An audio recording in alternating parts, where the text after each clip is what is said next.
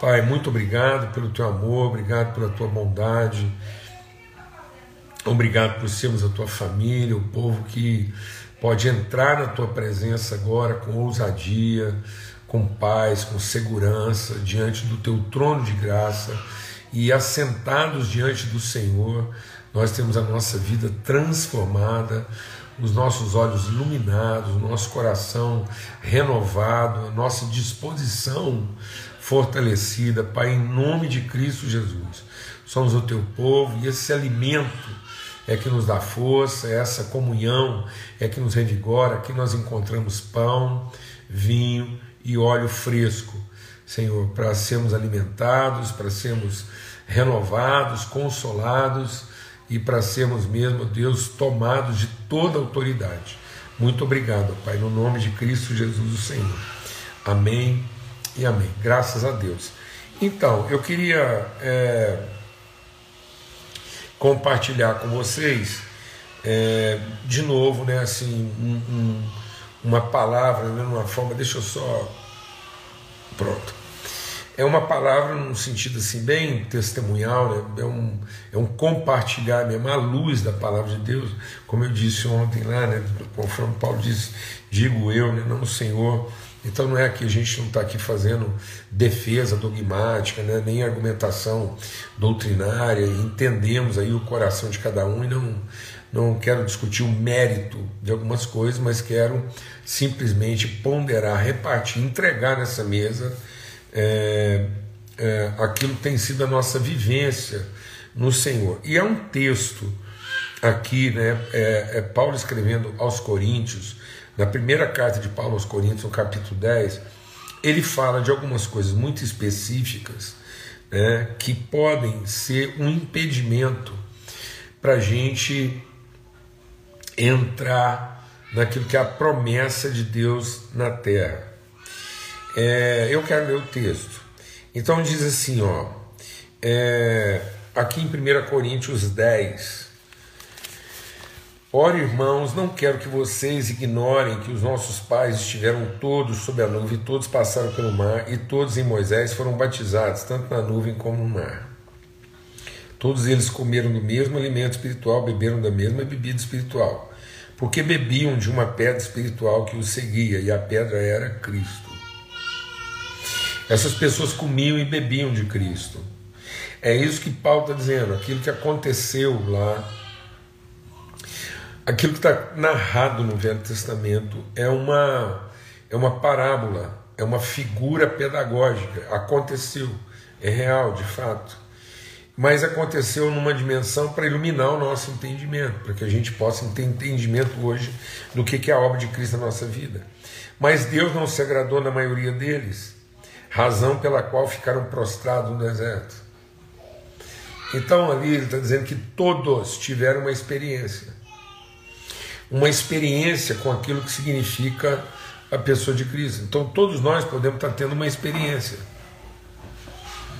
Bom, não é, não é, não é, é não é privilégio de alguns ter uma experiência com Cristo.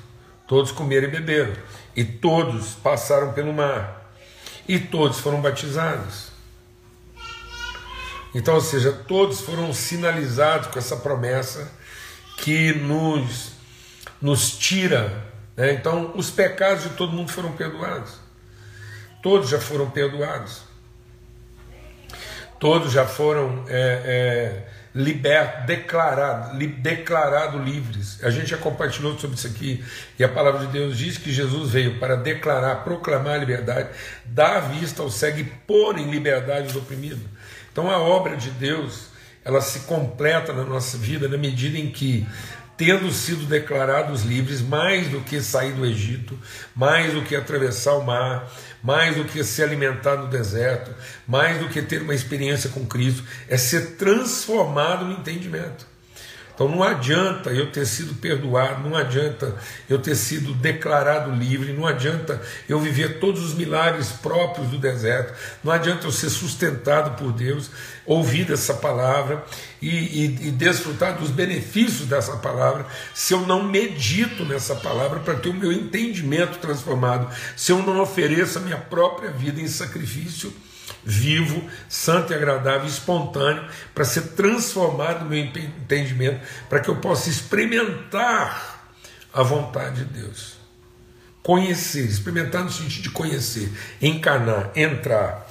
E ele diz assim: Mas Deus não se agradou, pela qual ficaram prostrados no deserto. Ora, essas coisas se tornaram exemplos para nós, a fim de que não cobicemos as coisas mais como eles cobiçaram.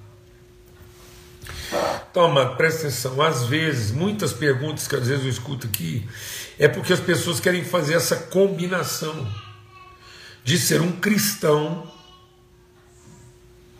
de ter a, a salvação eterna garantida, mas não ter o seu entendimento transformado, suas prioridades transformadas. Então eles não querem ser salvos pela transformação do entendimento. Eles querem ser salvos pela mudança das circunstâncias. Eles querem viver uma experiência com Deus tal que Deus os poupe das dificuldades, mas garanta a eles o direito de continuar vivendo a vida que eles idealizaram. Então, muitas questões que são levantadas, questões na área de do, do que, que a pessoa é, fuma, bebe, veste, faz, muitas coisas nessa área muitas coisas assim de, de regulação de comportamento da vida íntima, com quem as pessoas deitam, o que elas fazem, é, o que, que elas estão bebendo, o que, que elas estão comendo, o que, que elas estão vestindo, com quem elas estão se deitando e quando estão se deitando. Essas perguntas, na, na verdade, revelam uma preocupação de pautar um comportamento que garanta a cada um né, a benesse de Deus, mas ao mesmo tempo são pessoas que estão pensando em encontrar formas de manter um determinado estilo de vida sem sem evocar a ira de Deus. Será que dá para continuar vivendo assim? E aí, pastor, você pode me avalizar no que eu estou fazendo? Você pode me garantir? Ou está errado, certo ou errado? Irmão, em nome de Cristo do Senhor. Não é uma questão de certo ou errado. Vamos deixar o Espírito de Deus aqui ministrar o nosso coração.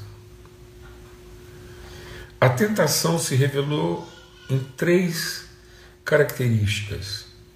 A gente é tentado na satisfação da necessidade, na contemplação dos, dos interesses, e a gente é tentado na garantia do poder.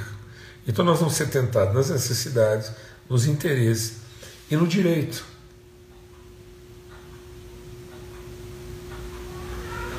Então Jesus foi tentado a usar o poder que tinha para satisfazer necessidade, é, desenvolver uma liturgia que satisfizesse seus interesses e depois desenvolver uma teologia que garantisse seus direitos.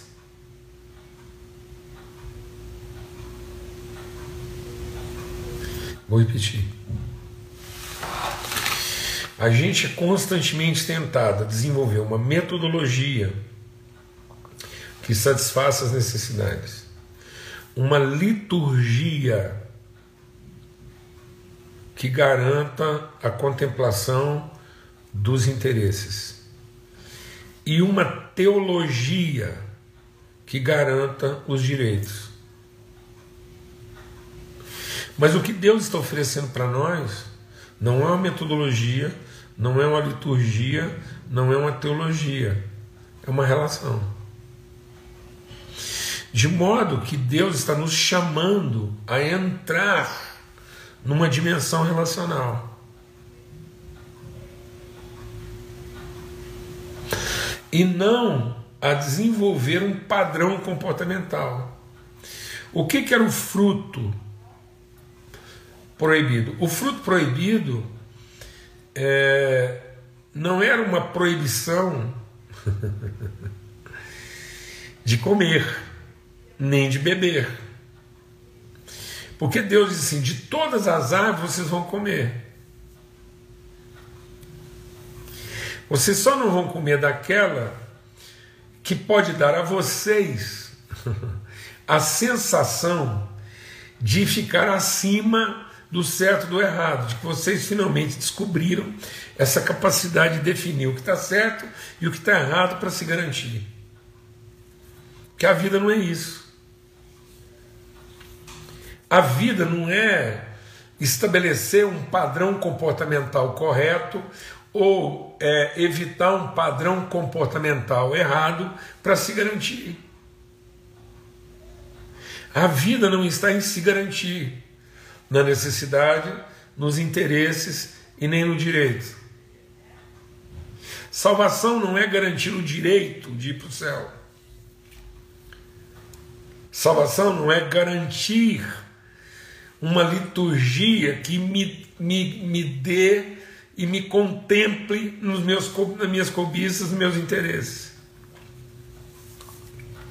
Amém, irmãs? E salvação não é também a garantia de que as minhas necessidades serão sempre satisfeitas na forma e no tempo que eu desejo.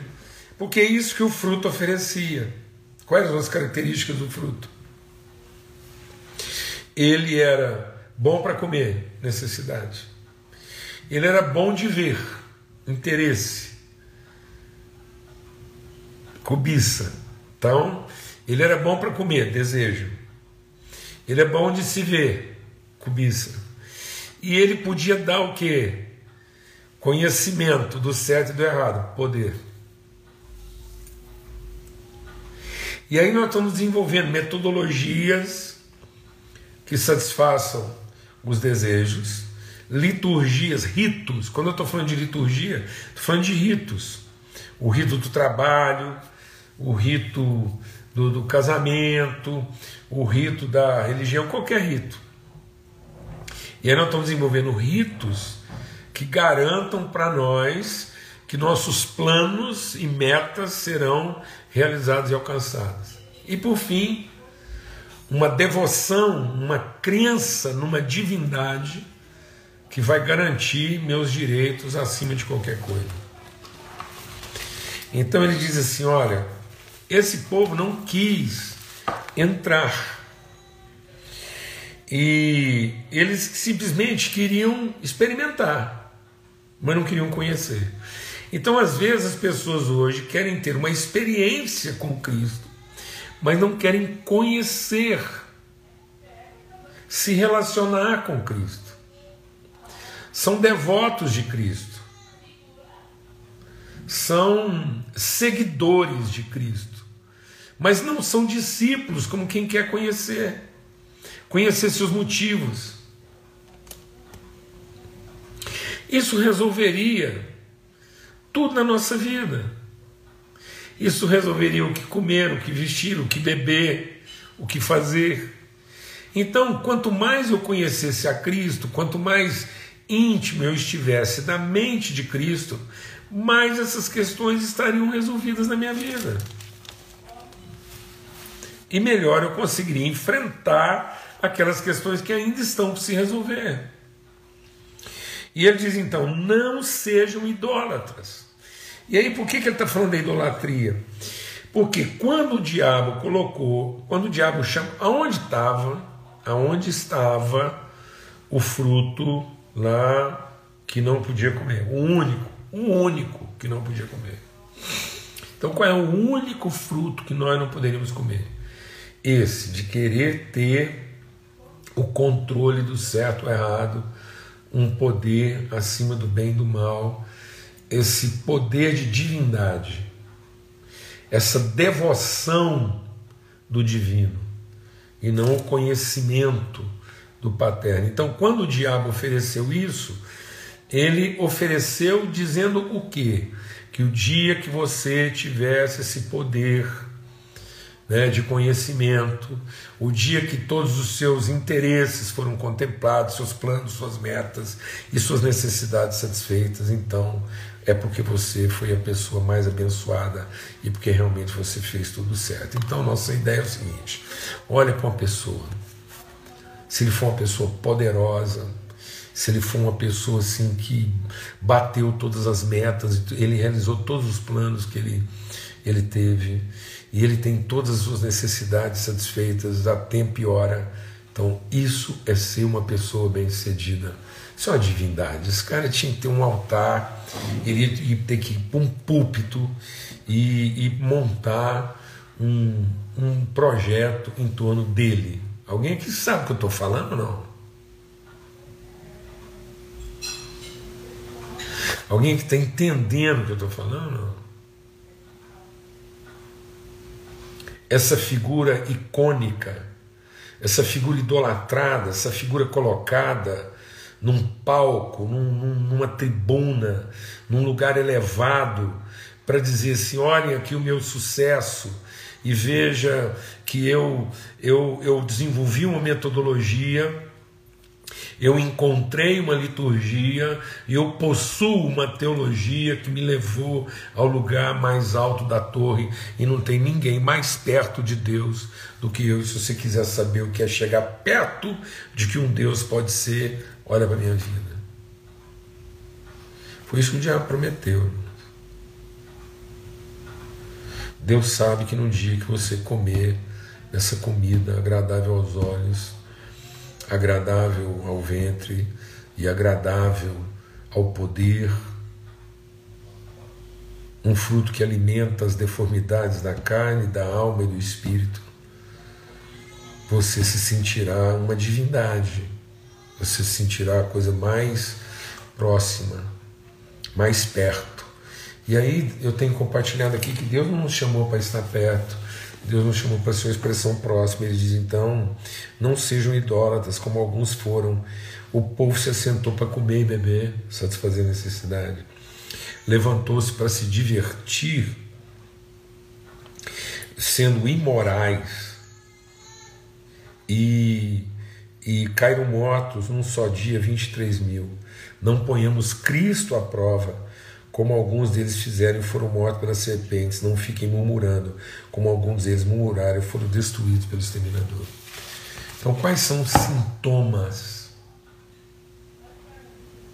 de uma vida marcada por uma metodologia, uma ideologia e uma teologia, uma metodologia, uma liturgia e uma teologia é, corrompida pelo senso de poder divino. É uma vida que só se preocupa em divertir-se, em se satisfazer.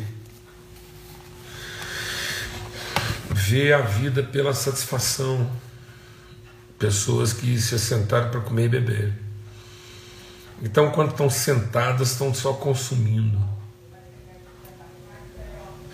Amados, eu vou dizer uma coisa.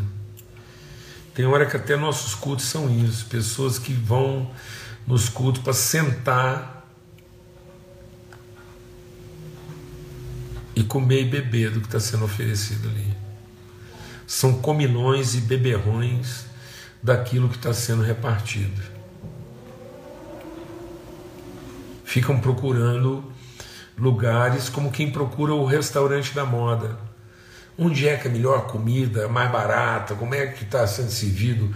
Onde está o restaurante gourmet da cidade agora? Aí você pergunta, para quê? Você está pensando em alimentar alguém? Não, estou pensando em ir lá ver quanto é que cobra para mim poder sentar, comer e beber. E a hora que você levantar, a hora que levantar a gente canta, dança, se diverte. Então muitas vezes a nossa metodologia é uma metodologia de consumo e a nossa liturgia é uma liturgia de diversão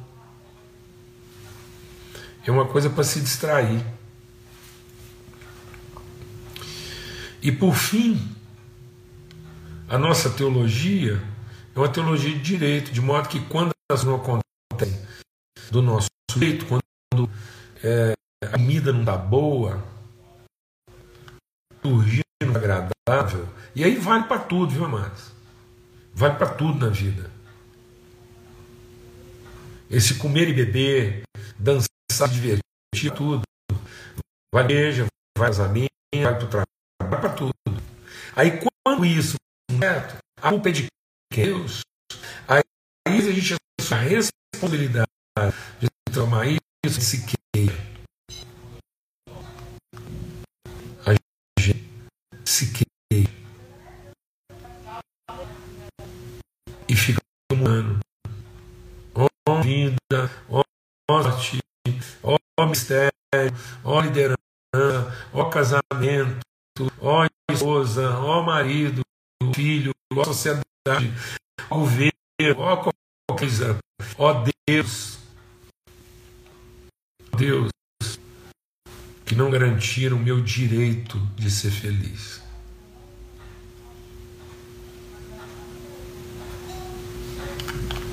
Isso é idolatria. Idolatria não é simplesmente você ser devoto de um ente espiritual. Idolatria é a gente se agarrar de corpo, alma e espírito àquilo que a gente idealizou, achando que só porque foi a gente que idealizou, Deus está na obrigação de nos satisfazer, nos contemplar e nos garantir.